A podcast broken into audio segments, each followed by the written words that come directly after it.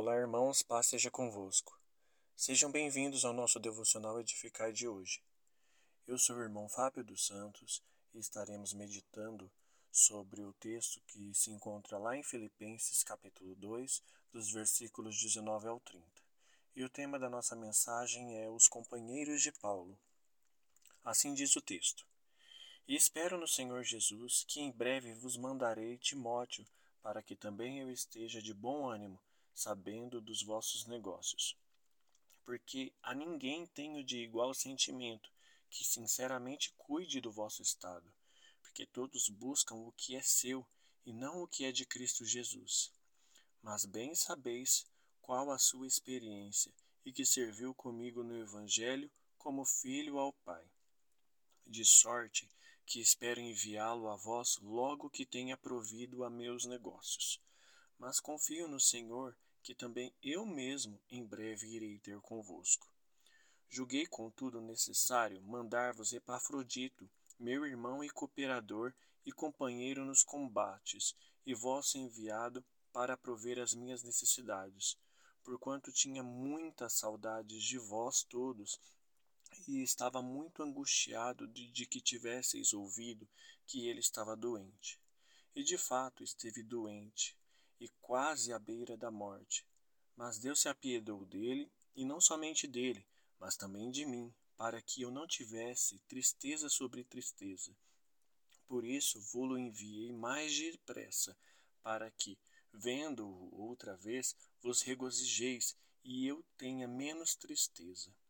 Recebei-o, pois, no Senhor com todo gozo e tende-o em honra, porque pela obra de Cristo chegou até bem próximo da morte, não fazendo caso da vida, para suprir para comigo a falta do vosso serviço.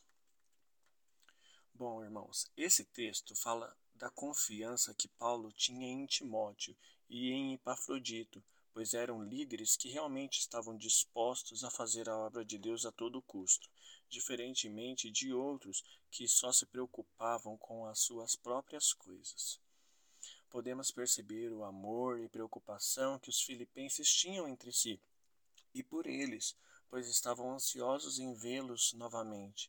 E Paulo, sabendo disso, escreve a eles dizendo que em breve, assim que concluir o trabalho atual, enviaria Timóteo para eles se tranquilizarem e também para que ele é, tivesse maiores notícias a respeito deles e quem sabe ele próprio conseguiria ir vê-los.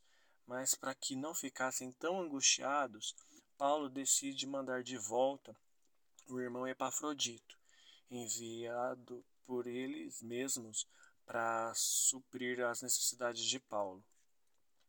Paulo estava preocupado com a possibilidade de a igreja de Filipos ter notícia de que Epafrodito estava doente, chegando à beira da morte, e para não angustiá-los ainda mais, Paulo explica a eles que ele realmente quase morreu por conta do trabalho na obra, mas que Deus teve misericórdia dele e o restaurou. E o motivo de ele o mandar na frente era por conta da muita saudade que Epafrodito estava tendo dos irmãos, e que por esse motivo deveriam recebê-lo com alegria. Trazendo essa situação para a nossa realidade hoje, eu trago aqui alguns questionamentos para a gente meditar junto. Nós temos é, nos preocupado realmente com a ampliação do reino de Deus? Temos nos dedicado o suficiente ao ministério que o Senhor nos chamou? Será que temos amado e tratado todos os irmãos com igualdade? Caso alguma dessas respostas tenha sido não, não se desespere, você não é o único.